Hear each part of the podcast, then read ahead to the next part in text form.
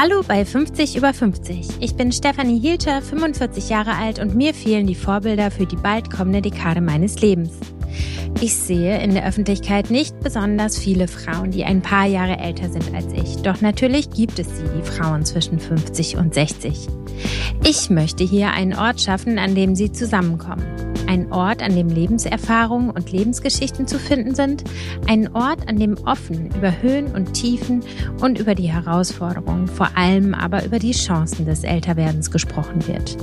Ein Ort, aus dem wir alle etwas mitnehmen können für das eigene Leben.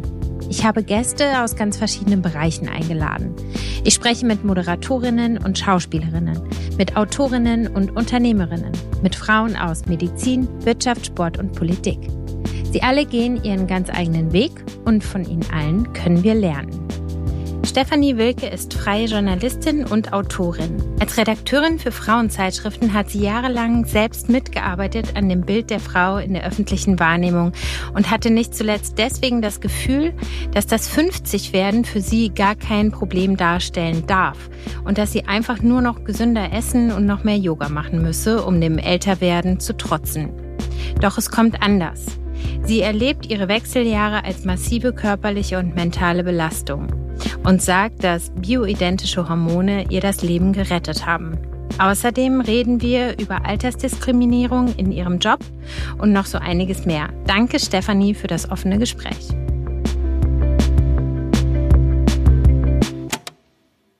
Wie erinnerst du dich an deinen 50. Geburtstag? Mein 50. Geburtstag war sehr lebendig. Also ich war damals noch in einer Beziehung, damals, das klingt immer so lange her, also vor acht Jahren, und habe so getan, als würde mir das alles überhaupt nichts ausmachen. Und 50, hey, ist doch super und wurde auch darin bestätigt, mein Gott, der Mann sieht es dir ja gar nicht an und so weiter. Und das habe ich auch alles geglaubt. Aber ich habe eine Sache gemacht und dazu hat mich mein damaliger Partner motiviert. Ich habe meine Färbung rauswachsen lassen. Mhm. Und das dauert dann ja so zwei Monate, bis man dann sich einen einigermaßen vernünftigen Haarschnitt verpassen lassen kann, wenn das Grau so ein, zwei Zentimeter raussteht. Und ich habe halt diese äußerliche Verwandlung ganz bewusst herbeigeführt, auch weil mein damaliger Partner das spannend fand und mich dazu motiviert hat. Und ich fand es auch irgendwie cool, dass das ausgerechnet von einem Mann kommt. Mhm. Und diese äußerliche Veränderung dann eben, ich bin direkt an meinem 50. zum Friseur gegangen und habe mir einen Pixie schneiden lassen und war dann plötzlich von braun auf grau. Mhm. Und die Wochen danach, was da passierte, aus den Kommentaren im Außen und aber auch mit mir selbst, weil ich mich ja dann plötzlich als Grauhaarige im Spiegel gesehen habe mhm. und mich auch erschrocken habe, immer mal wieder. Diese Verwandlung hat mich dann sozusagen in diese Phase reingezogen. Was waren denn die Kommentare von außen? Also das war ganz unterschiedlich. Aha. Also eine Kollegin zum Beispiel hat zu mir gesagt, na, das ist dir jetzt aber schon klar, dass du jetzt keinen Typen mehr abkriegst, ne? Und ich so, what? Okay. Ich stand so neben ihr bei so einem Getränk. Wir haben da irgendwas gefeiert in der Agentur. Und da dachte ich, ah, das ist ja interessant. Das, das denkt sie wirklich. Und das war auch eine Kollegin, die, wo ich sah, dass die färbte. Mhm. Und dann dachte ich, no, das wird ja jetzt hier gemütlich. Was, was kommt noch? Ne? Also es war so frisch. Und dann habe ich einen ganz alten Freund von mir getroffen, den kenne ich schon seit 30 Jahren. Und wir essen immer einmal im Jahr zusammen Spargel. Und ich habe ihn dann wieder eingeladen und macht die Haustür auf. Und er sieht mich grau und sagt, oh Gott, muss das sein? Ach, du grüne Neune. Mhm.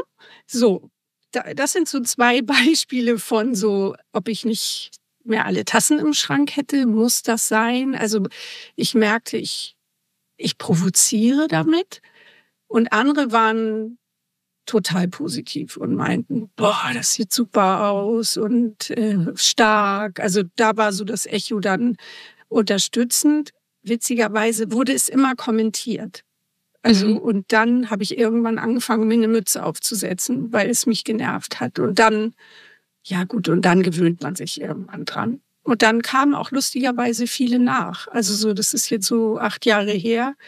Ich hatte dann plötzlich, zumindest bei mir im Viertel, das Gefühl, ich wäre sowas wie eine Pionierin und hätte einen Trend gesetzt. Und zwischendurch habe ich dann noch mal wieder gefärbt vor drei oder vier Jahren, weil ich dann merkte, oh, ich schaffe das nicht mehr. Ich schaffe das nicht mehr, mich zu rechtfertigen oder da was zu, zu sagen. Und dann haben mich witzigerweise meine Töchter wieder motiviert und mhm. gesagt, so Mama, das war doch so cool. Und komm, wir rasieren dir jetzt die Haare ab und das, ja, du siehst mich. Ich, äh, ich bin grau und ich, ich bin's nun mal. So. Da gibt's nichts dran zu rütteln. Ich finde das ganz interessant, was du gesagt hast, dass du quasi ganz bewusst diese, dieses äußere Merkmal des Alterns nach vorne gestellt hast und dass dein Geist dann irgendwie so nachkam. Kannst du diesen Prozess noch mal ein bisschen beschreiben, was dann in dir passiert ist? Ja, das kann ich versuchen. Das war schon, also sowas, was man vielleicht auch eine Metamorphose nennt. Das war nicht nur spannend und lustig, sondern das hatte auch wirklich mit einem Wechsel zu tun. Ich sah tatsächlich auch schlagartig älter aus. Also ich würde mal sagen, für alle, die es probieren wollen, fünf Jahre plus Minimum. Also man sieht anders aus. Man die Kleidung ist auch plötzlich matcht nicht mehr, weil ich mhm. hatte vorher lange gefärbte braune Haare. Und also schmiss ich auch irgendwie tatsächlich ein Teil meiner Hey, ich halt jetzt mal gegen gegen das Alter äh, Kutte die habe ich abgelegt. Mhm. Das war tatsächlich wie so eine Mauser. Und die, das Innere fing dann auch an. Also da fing dann an, dass ich gedacht habe, aha, gut, das Teenie-Ticket hast du jetzt längst abgegeben, aber so die ewig junge Sporty Yoga Karrieremama, die sich mit keine Ahnung 100 Sonnengrüßen gegen das äh, Alter stemmt, das äh, funktioniert jetzt nicht mehr.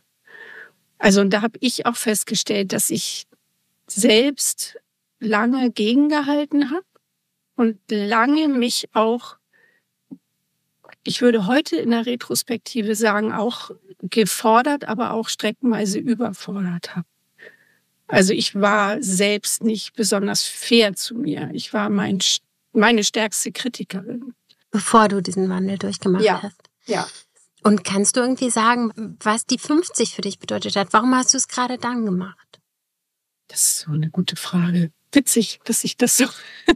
Hätte ja auch mit ja, 40 oder 70 ja, sein können, weißt ja, du? Ja, ja, na klar.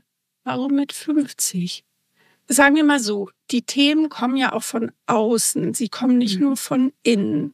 Und bei mir war es immer so, dass ich immer in so einem Kontinuum gelebt habe von jetzt ist die Phase, jetzt ist die Phase, jetzt ist die Phase, jetzt ist die Phase und habe immer oft erst in der Retrospektive das eingeordnet. Also wenn man mir jetzt wohlgesonnen wäre, würde man sagen, das ist ja eine coole Frau, die ist immer im Jetzt.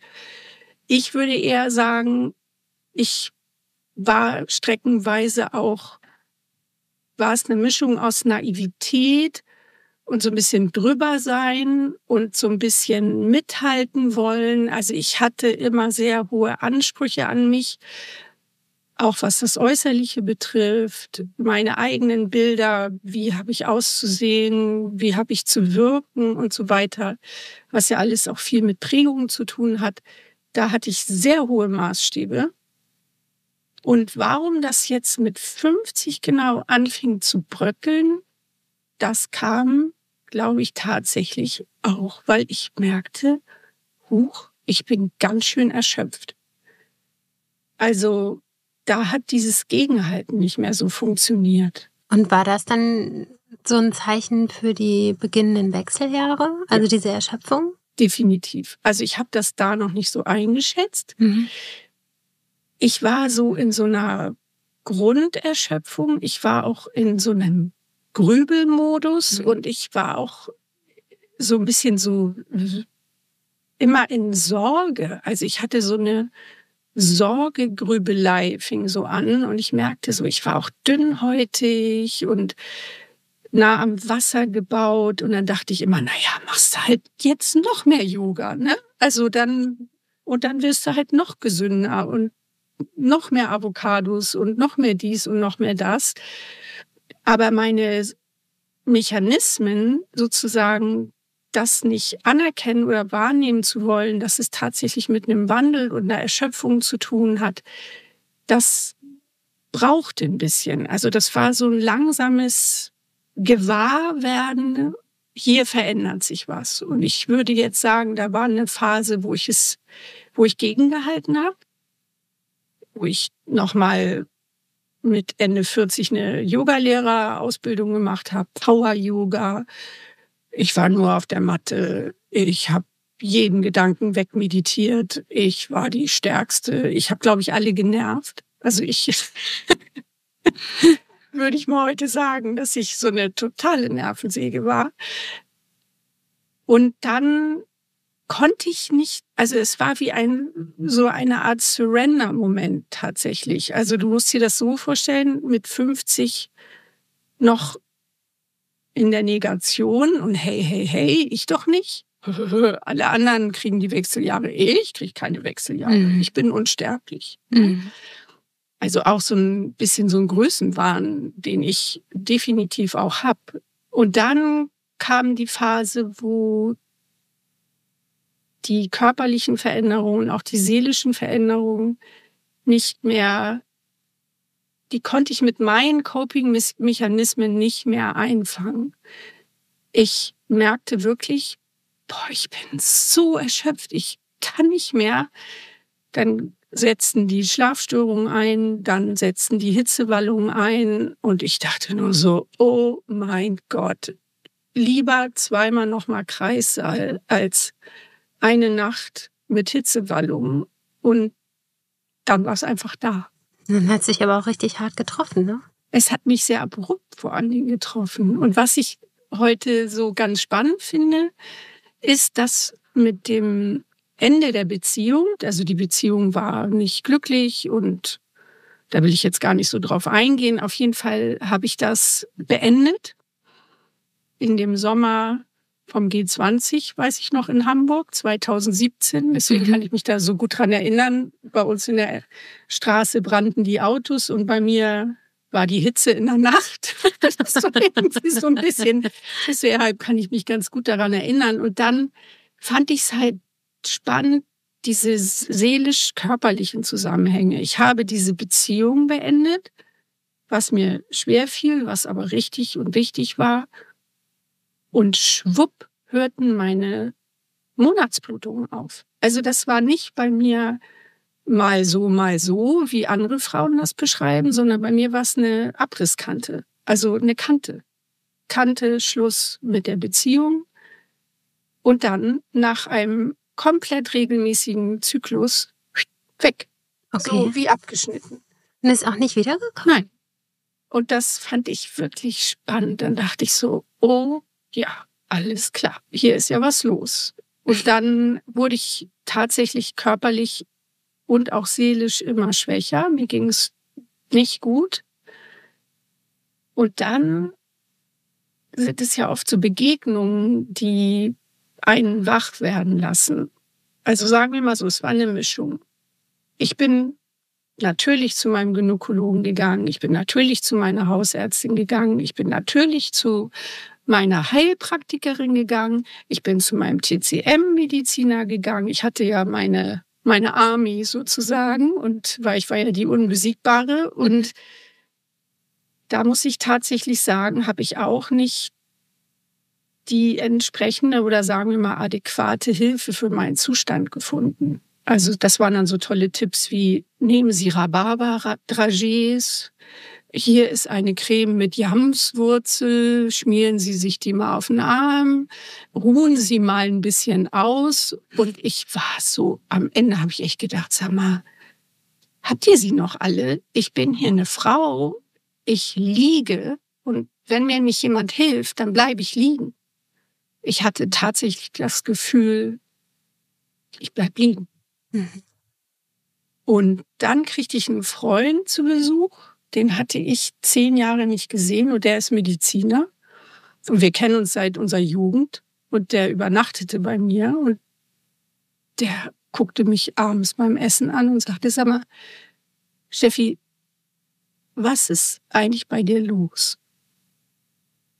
Und dann habe ich ihm erzählt, was bei mir los ist. Und er sagte, du musst, du brauchst ein Fach, einen Fachkollegen oder eine Fachkollegin. Du musst dir jetzt, du musst, komm in die, komm in die Schuhe, such dir adäquate Hilfe. Und das habe ich dann gemacht. Hm. Und dann bist du wo hingegangen? Zum Endokrinologen oder? Ja, bei mir ist es, sind es lustigerweise, das ist so ein Lebensthema bei mir, aber sicher auch bei vielen anderen, sind es immer die Freunde und die Freundinnen. Ich hab, bin so ein, bin ein Gemeinschafts- und Netzwerkmensch. Mhm.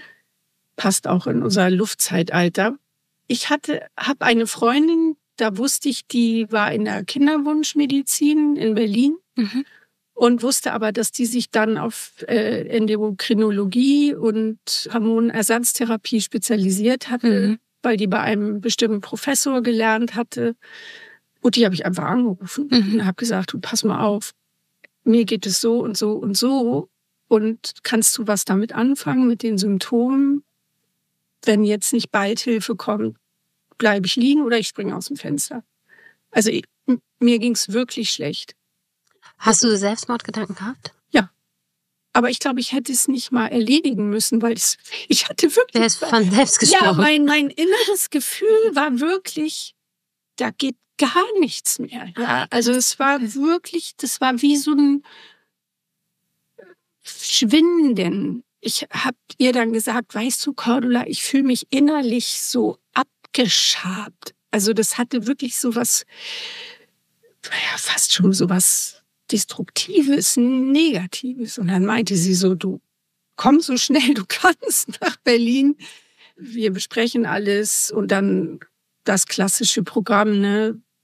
Blutproben, Analysen, Hormonanalyse und so weiter. Und ich war tatsächlich mit meinem Östrogen auf einer Nulllinie. Und sie meint, dass das überhaupt gar kein Wunder ist, dass ich mich so fühle, wie ich mich fühle mhm. und ob ich bereit wäre, äh, Hormonen, also bioidentische Hormone zu nehmen, mhm.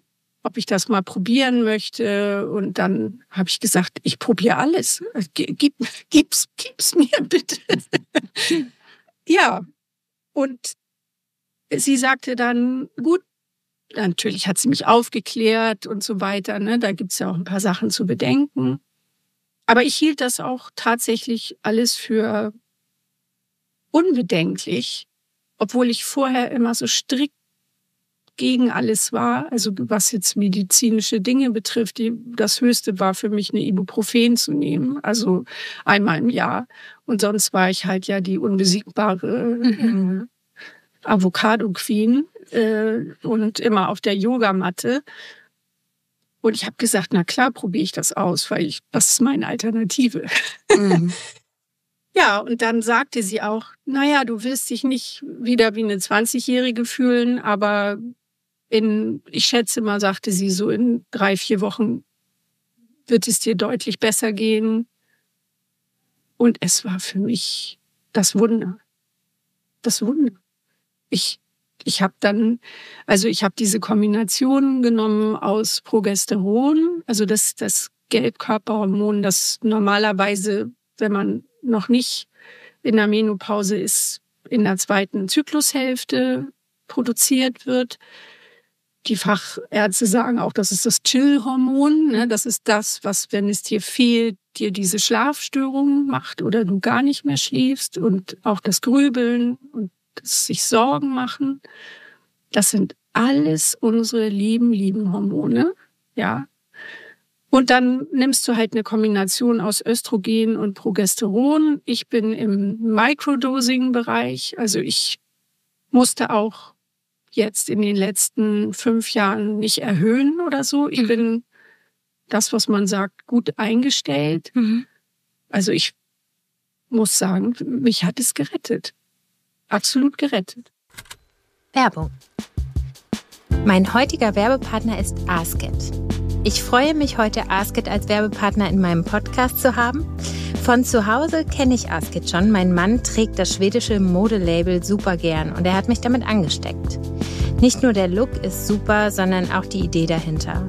Das Label nimmt die durch die Modebranche produzierten Umweltprobleme ernst. Deshalb setzt Asket auf höchste Qualität und Zeitlosigkeit ihrer Mode. Jedes Kleidungsstück wird transparent und mit Verantwortungsbewusstsein hergestellt. Es gibt keine saisonale Kollektion, sondern eine permanente mit Basics, die immer und überall passen. Ich mag den Gedanken der Capsule Wardrobe sehr gerne. Dafür ist Asket ein super Begleiter und arbeitet ständig daran, ihre Key Pieces zu perfektionieren. So kann man nach und nach Lieblingsstücke ergänzen. Wenn man einmal verstanden hat, dass auch in der Mode weniger mehr ist, ist das schonend für Zeit, Geld und Umwelt. Mein absolutes Lieblingsteil ist die Jeans. Ich habe sie in Blau und Grau und brauche eigentlich keine andere mehr, da die Passform perfekt ist. Und die Jeans auch nach vielfachem Waschen durch ihre hohe Qualität immer noch super sitzt und aussieht. Außerdem habe ich ein Auge auf den Wool Cardigan geworfen, ein super Allrounder für jede Jahreszeit. Asket plädiert dafür, nur Kleidung zu kaufen, die du brauchst. Wenn du also neue Essentials benötigst, schau doch erstmal bei Asket im Netz unter asket.com vorbei. Vielen Dank an Asket für die Unterstützung meines Podcasts. Und ich stelle euch heute noch den zweiten Werbepartner dieser Episode vor. Das ist Dussmann, das Kulturkaufhaus. Ich verbringe dort am liebsten gleich mehrere Stunden am Stück und fühle mich nach einem Besuch immer extrem inspiriert. Den September hat Dussmann das Kulturkaufhaus als Monat des Female Empowerments ausgerufen, um mit dem Vorurteil aufzuräumen, dass Frauen sich mit bestimmten Themen, vor allem aber mit Finanzen, nicht auskennen. Das neue Motto ist, Finanzen sind Frauensache. Neben den Finanzen rückt Dussmann das Kulturkaufhaus auch die Themen Bildung und Karriere in den Fokus. Dazu arbeiten sie unter anderem mit Fortuna Lista und der GLS Bank zusammen und das Ziel ist es, das Thema Geld zu enttabuisieren. Dazu gibt es im ganzen September Veranstaltungen und Lesungen, die nicht nur erklären sollen, was zum Beispiel ETFs sind, sondern auch einen feministischen Blick auf das gesellschaftliche Konstrukt Geld werfen. In den Show Notes findet ihr einen Link zu den Veranstaltungen. Danke an Dussmann das Kulturkaufhaus für die Unterstützung meines Podcasts. Werbung Ende. Also wo du das mit dem Suizid sagst, die Suizidrate bei Frauen ist ja zwischen 50 und 55 am höchsten in ihrem Leben.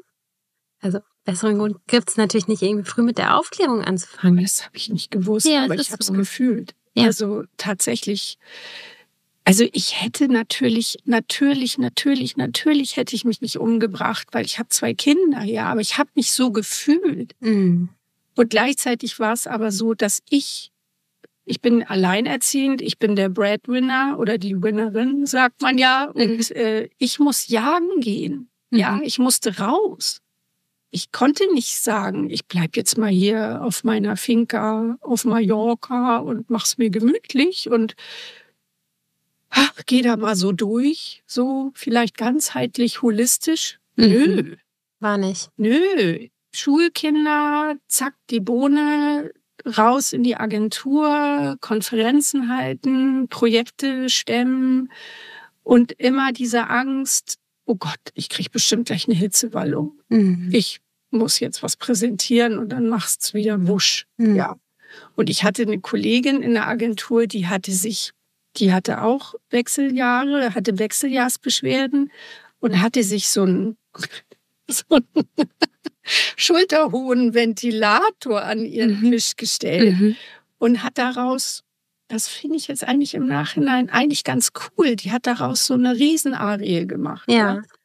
Und ich fand das damals so ein bisschen so, dachte ich, oh Gott, wie geht die denn damit um? Ne? Ja. Heute würde ich sagen, ja klar, gut, ja. dass sie es gemacht hat. Ne? Ist auch gut, so ein sichtbares ja, Symbol dahin zu stellen. Die, hatte diesen ja. Ventilator einen Namen gegeben und dann wurde, was ist, ich weiß nicht mehr, wie der hieß, Oscar oder Heinz oder so. Und dann, wenn sie dann eine Wallung kriegte, dann wurde Heinz angeschmissen und der Rest des Büros wusste dann aber auch, äh, ja. sie hat wieder eine Hitzewallung. Äh, ich war ja aber anders gestrickt. Ich war ja auf formbar, funktionieren, toller Tonus, yeah, die Überfliegerin. Ich konnte ja jetzt da nicht irgendwie, also das kam für mich nicht in Frage. Heute würde ich wahrscheinlich anders damit umgehen. Mhm. Auf jeden Fall ist mein Verständnis für Frauen, die das jetzt machen, anders. Ja. Ich würde sie immer darin bestärken. Mhm. Wir haben uns im Vorfeld ja schon ein bisschen ausgetauscht und du hattest gesagt, dass du im Beruf riesige Schwierigkeiten in dieser Lebensphase bekommen hast. Würdest du das mit uns teilen, was da passiert ist? Ja, ich glaube, dass es wichtig ist. Es ist ein Thema, das schwierig ist, weil es auch schambesetzt ist. Mhm. Also, denn, also ich bin jetzt aber tatsächlich auch in einer Branche, die auf Jugend und Hipness so fixiert ist. Ich bin halt in der Medienbranche. Ich bin sozusagen mein, meine Währung ist auf dem Punkt zu sein, frisch zu sein, immer informiert, immer auf dem neuesten Stand. Tralala, hopsasa, so diese ganzen Adjektive, die da so abgerufen werden. Und ich selbst war auch, ich muss jetzt ein bisschen ausholen, in meinem Beruf als Redakteurin. Ich hatte viele Jahre, 20 Jahre von meinen 30 Berufsjahren in der Frauenzeitschriftenbranche. Mhm. Und ich habe selber an diesen Bildern und an diesen Altersbildern mitgebastelt. Mhm. Also so, also hier wird es jetzt wirklich komplex, ja. Ich selbst habe bestimmte Bilder postuliert oder wie man zu sein hat als Frau und diese ewige Jugend und Schönheit und sportlich sein, äh, attraktiv sein und so weiter. Also ich hatte diesen Kanon mitgesungen und kann deshalb gar nicht sagen, boah, ihr seid jetzt alle so scheiße, ich mache euch jetzt hier mal einen Vorwurf. Mhm. Ja. Aber wenn man dann selbst plötzlich die Älteste ist und diese gleichen Maßstäbe immer noch angelegt werden, dann merkst du, was es mit Einzelnen auch machen kann, dass das weh tut, dass es verletzend ist, dass es abwertend ist, dass es diskriminierend ist. Und mich hat das total überrascht. Also, und hier ist wieder mein Muster. Hallo, Stefanie. Äh, aus meiner Selbstsicherheit oder Überheblichkeit oder auch Naivität, wieder haben wir dieses Thema, ich bin die Einzige, die nicht in die Wechseljahre kommt, mhm. Für mich war ich auch internalisiert, die einzige, die nicht ein Problem mit dem Alter kriegt in einer sehr jungen Branche. Nennen wir es mal so. Und als es mich dann erwischte, war ich total konsterniert mhm. und habe erstmal gedacht, okay, dann warst du vielleicht wieder zu kritisch, zu aufsässig, zu irgendwas, weil ich war auch so ein bisschen immer das Enfant terrible in Teams. Ich war auch eine Krawallschachtel. Ich habe mich auch mit Vorgesetzten angelegt. Das war so immer auch ein bisschen meine Art. Dafür wurde ich auch oft sogar gebucht für den Widerspruch oder für, für aufzeigen, was hier jetzt nicht so gut läuft. Aber dann drehte sich plötzlich alles um. Also mein kritischer Geist und meine Ideen und meine Art war plötzlich nicht mehr gefragt. Und dann verlor ich ein größeres Projekt. Der Kunde wanderte ab. Und dann war ich richtig angezählt.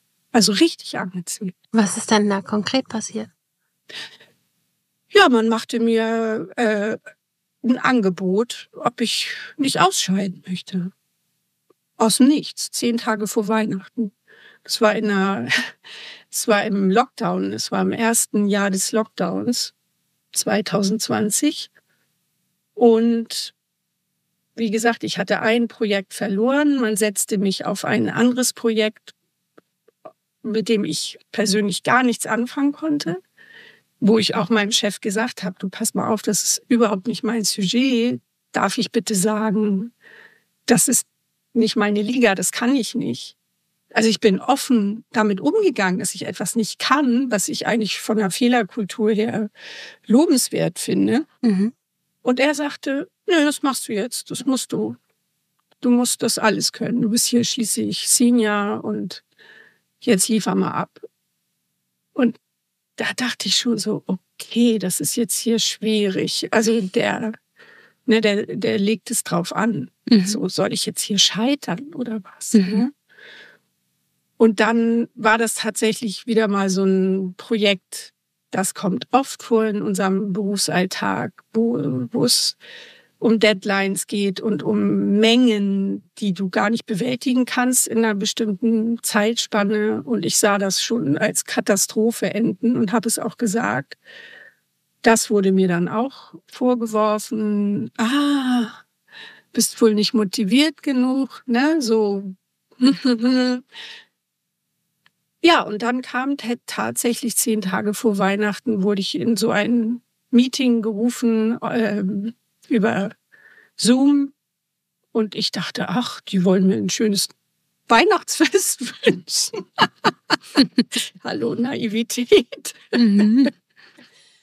Jetzt lache ich drüber, weil das war wirklich absurd. Und dann äh, bekam ich von meinem Chef und seinem Stellvertreter ganz klar gesagt, du pass mal auf, wir sind hier mit deiner Performance nicht zufrieden wir wollen dir ein Angebot machen, hier die Agentur zu verlassen. Und ich war, ich war extremst geschockt. Mhm. Also ich war, ich weiß noch, wo ich dachte, so, wie, was? Ist das jetzt hier ein Film? Ist hier irgendwo eine versteckte Kamera oder was? Oder springt gleich jemand ins Bild und sagt, uh, edgy badge, wir wollen dich verarschen? Nee, es war aber nicht so so bin ich dann in die in den sogenannten Weihnachtsurlaub gegangen und habe mir dann relativ schnell eine Anwältin genommen, mhm. eine Arbeitsrechtlerin. Und die hat mich dann aus dem Weg aus der Agentur raus begleitet. Aber es wurde halt juristisch. Ne? Also du wolltest nicht dafür kämpfen, da zu bleiben? Ich habe es versucht. Ah, okay. Und dann wurd's, da wurde es dann richtig mies. Okay, kannst du das erzählen? Ja, ich werde keine Namen nennen oder so, aber dann fing wirklich so eine Art Hetzjagd gegen mich an. Und wie kann ich mir das äh, vorstellen? Ja, es wurden Fehler gesucht mit Hilfe von anderen Kollegen und tatsächlich wurde ich dann auch beschuldigt, gegen die Datenschutzverordnung verstoßen zu haben. Und ähm, ich habe ja im Homeoffice gearbeitet. Wir haben alle im Homeoffice gearbeitet und das war für uns auch neu, was diese ganzen Regularien und mit welchem Rechner machst du was und mhm. so weiter. Und ich hatte für eine Korrekturgeschichte meinen privaten Rechner genutzt und den Arbeitsrechner dafür benutzt, bestimmte Dokumente zu erstellen.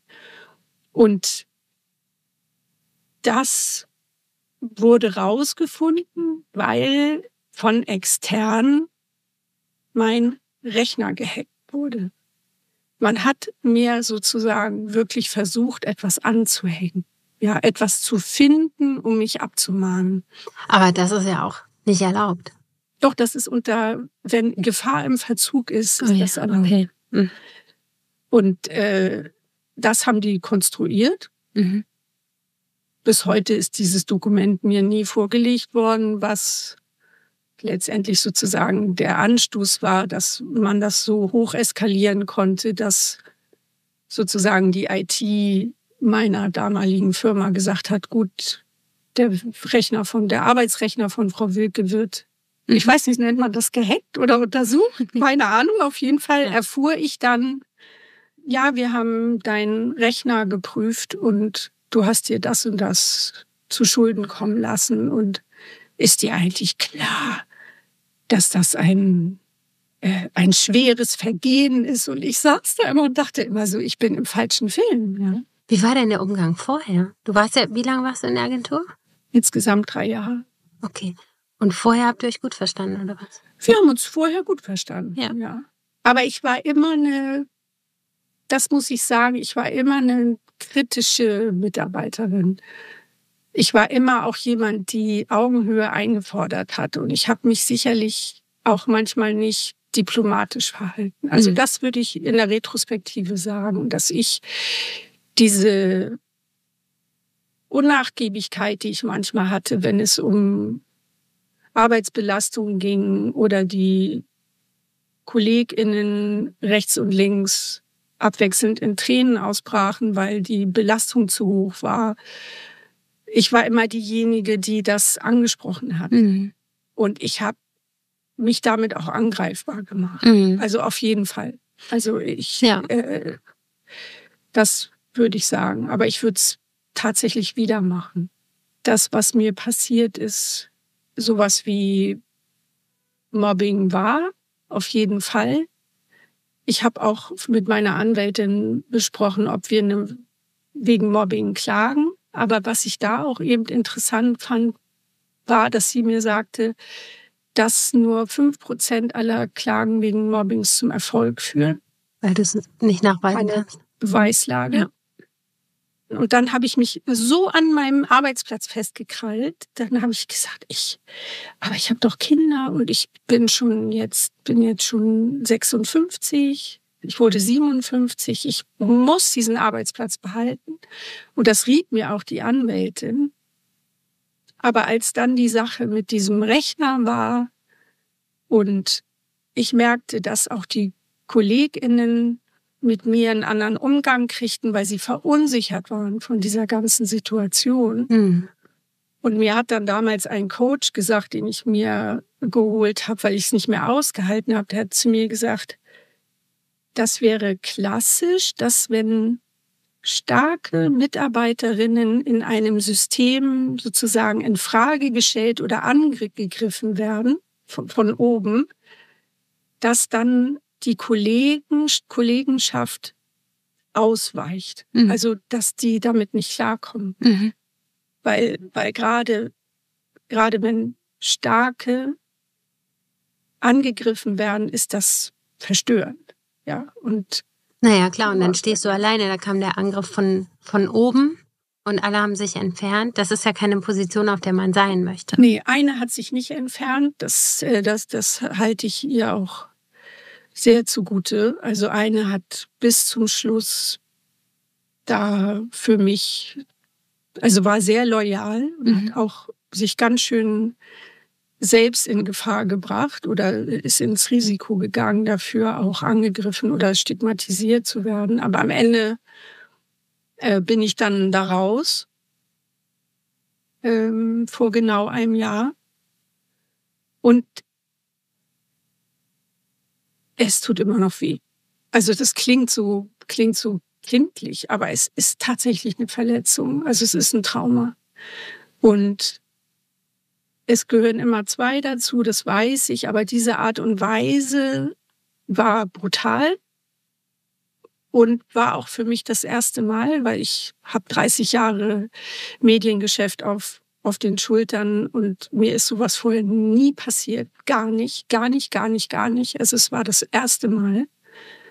Und jetzt merke ich eben auch, jetzt bin ich sozusagen wieder frei auf dem Markt mhm. und zurück auf dem Platz in Anführungsstrichen. Ich habe mir eine Auszeit genommen danach, weil ich dachte, ich kann unmöglich mit dieser Erfahrung noch im System rausgehen und mich wieder so mhm. stark zeigen oder präsentieren oder ich meine, ich bin in der Kreativbranche da. Da sind, wie gesagt, bestimmte Attribute gefragt. Ne? Da kannst du nicht wie so eine maulende Myrte da irgendwie rum, rumeiern. Und ich habe einen Knacks davon. Ja. Definitiv. Und jetzt merke ich, dass es schwierig ist, wieder neu reinzukommen. Mhm. Also ich, ich, auch das habe ich nicht für möglich gehalten, weil ich dachte so, ja, yeah, ja, yeah, jetzt bin ich ausgeruht. Ich bin sozusagen auf dem Climax meiner Fähigkeiten. Ich bringe unheimlich viel mit, Erfahrungen und so weiter. Hat doch immer funktioniert. Mhm. Aber zurzeit funktioniert gar nichts. Also das finde ich eine ziemlich, nennen wir es mal, spannende, interessante Erfahrung. Ja. Du darfst etwas lernen. also würdest du, würdest du denn quasi sagen, weil du ja auch ein bisschen deinen Charakter und deine Position in der Agentur beschrieben hast, würdest du es eindeutig als Altersdiskriminierung klassifizieren, was da passiert ist? Nicht eindeutig. Hm. Ich glaube, dass es immer äh, Mischformen sind. Ich glaube nicht, dass es da so einen Lackmustest für gibt. Mhm. Ich glaube, dass ich wenn ich jünger gewesen wäre, anders darauf reagiert hätte. Ja. Ich wäre nicht so verwundbar gewesen. Ja. Ich glaube, dass wenn ich 35 oder auch 45 gewesen wäre, hätte ich gesagt, sag mal, habt ihr sie nicht alle? Mhm. Äh, Moment mal, mhm. ne, ich kündige, mhm. ihr könnt mich mal, mhm. ja, so, äh, aber es ist mehr so der, der eigene Standpunkt, den man hat. Man ist, man ist oder sagen wir nicht Mann, sondern ich. Ich war verletzbarer. Ich war tatsächlich weicher. Und vielleicht war ich auch nicht mehr so stressresistent wie die anderen, die jüngeren Kolleginnen, obwohl die auch, wie gesagt, rechts und links umfielen und geheult haben, mhm. weil sie gestresst waren. Ähm, es ist eine Mischform. Mhm. Es ist eine Mischform. Ich glaube, es ist eher so die, wie reagiere ich darauf? Mhm.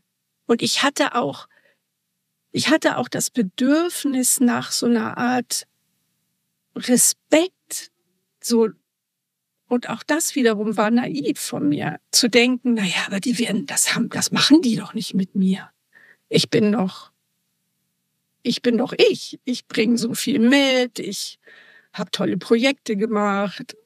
Wo ist der Respekt? Also Leute, respektiert mich mal hier. Mhm. Ne? Also mein Chef war keine Ahnung, 20 Jahre jünger als ich und ich dachte, hier, du kleiner Anzugträger, mhm. du doch nicht, oder? Mhm. Doch nicht mit mir. Mhm. Aber hallo, doch. Aber jetzt kann keiner mehr mit dir messen. Don't mess with Stephanie Wilke. Ich weiß es nicht. Also ja. ich, wie gesagt, also ich meine das ernst, Stephanie, wenn ich sage, ich habe einen Knacks davon. Mhm. Also natürlich erholt man sich von dem Knacks und das gibt ja diesen schönen Spruch, äh, the crack is where the light gets in. Ja? Mhm. Also so, ich bin um definitiv um eine Erfahrung reicher. Ne? Und ich würde heute Frauen über 50 sagen, Mädels, habt ihr eine Rechtsschutzversicherung? Hm? Mhm. Weil ich hatte keine, das war teuer. Mhm. Und gebt auf euch acht, lest die Zeichen. Ne? guck dir genau an, mit wem du in den Ringen steigst. Ne? Was ist die Motivation deines Gegenübers? Ja. Ne? Check das ab. Ne? Und denk nicht, dass du nicht, dass du unverwundbar bist oder dass dir irgendjemand deine ehemaligen Leistungen großartig honoriert oder so. Nee, in bestimmten Berufssparten bist du immer, bist du immer am, an der Tagesform gemessen. Und deswegen finde ich es auch wichtig, dass Frauen sich darüber austauschen, dass es eben nicht alles so, wenn wir jetzt so in diesem Wokeness-Begriffen unterwegs sind, ne, wo es ja so viel um Wertschätzung geht und äh, ach, wir gehen ja alle so gut miteinander um. Ja, das ist schön. Das ist aber grüne Wiese. Mhm. Ja, dafür müssen wir uns alle aufstellen, sensibilisieren, dafür müssen und dürfen wir wach sein. Aber in der Re Realität ist es oft nicht so. Also das ist schon so, dass man gut gucken muss, wer, wer ist dein Gegenüber ne? und wie ist deine Tagesform. Also ich habe tatsächlich das Gefühl, dass je älter ich werde, desto stärker muss ich in einer starken Bewusstheit sein, wie ist meine Tagesform. Mhm wie bin ich eingestellt. Mhm. Wie schärft man dieses Bewusstsein und wie stellt man sich auch so auf, dass man all diese Sachen, äh, um gut in den Ring zu steigen, für sich etablieren kann? wow, das hätte ich gern so in einem Satz als Antwort jetzt und das würde ich mir dann so als Firmenlogo machen. äh, das ist eine gute Frage. Also ich sag mal schlafen, gut schlafen. Mhm. Schlaf ist, ich kann nur aus meiner äh, Warte das beurteilen. Gut schlafen, morgens ein Ritual haben, egal was es ist. Die Tasse Kaffee, der Morgenspaziergang, Eichhörnchen beobachten, was aufschreiben, fünfmal, was finde ich heute toll. Also wirklich eine, eine Sammlung, eine Art von Sammlung und lächeln. Lächeln ist ganz wichtig. Und dann noch die Steigerung vom Lächeln, Humor. Ich finde Humor, also Humor ist mein absolutes Ding im Alter. Ja, und dann möchte ich mir diesen Optimismus oder diese Naivität, die sich ja jetzt wie ein roter Faden durch unser Gespräch zieht, möchte ich mir bewahren. Also ich möchte auf jeden Fall berührbar bleiben.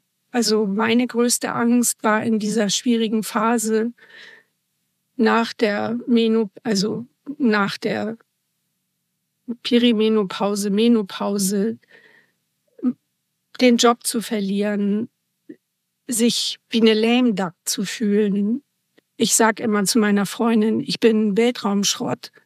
Ich war mal Pop, jetzt bin ich Weltraumschrott. Ich möchte auf gar keinen Fall schmallippig werden. Ich möchte auf gar keinen Fall ängstlich werden. Ich ganz im Gegenteil. Ich mache jetzt noch mehr auf. Also ich ich sag so, boah, jetzt erst recht. Ich möchte berührbar bleiben. Das finde ich total wichtig. Also das, obwohl es so wehgetan hat und Altern tut weh, möchte ich das mir bewahren. Also ich will nicht mich innerlich zu betonieren oder so. Das wäre nicht die richtige Lösung. Hm. Ich danke dir für deine Offenheit und ähm, dass du auch gerade diesen Aspekt der Altersdiskriminierung eingebracht hast, finde ich wahnsinnig wichtig und ich hoffe, dass die Zuhörerinnen und vielleicht auch Zuhörer profitieren von deiner Geschichte. Danke, dass du das geteilt hast und vielen Dank, dass du da warst. Ja, das war schön. Ich könnte jetzt noch eine Stunde weiterreden und ja. ähm, wir treffen uns immer noch mal. Ja. Und ich finde auch Zuhörer, weil ich merke auch, wenn ich in den Social Media dieses Thema anticke mit der Altersdiskriminierung, dass auch viele Männer darunter leiden. Ja, mit Sicherheit. Und dass es was Generelles ist. Es ist eine Stigmatisierung, die wir alle auflösen dürfen. Wir dürfen alle unsere eigenen Altersbilder auflösen und neu stricken. Ist doch spannend. Absolut. Kommt bestimmt ein schöner Pulli dabei raus. Danke dir. Gerne.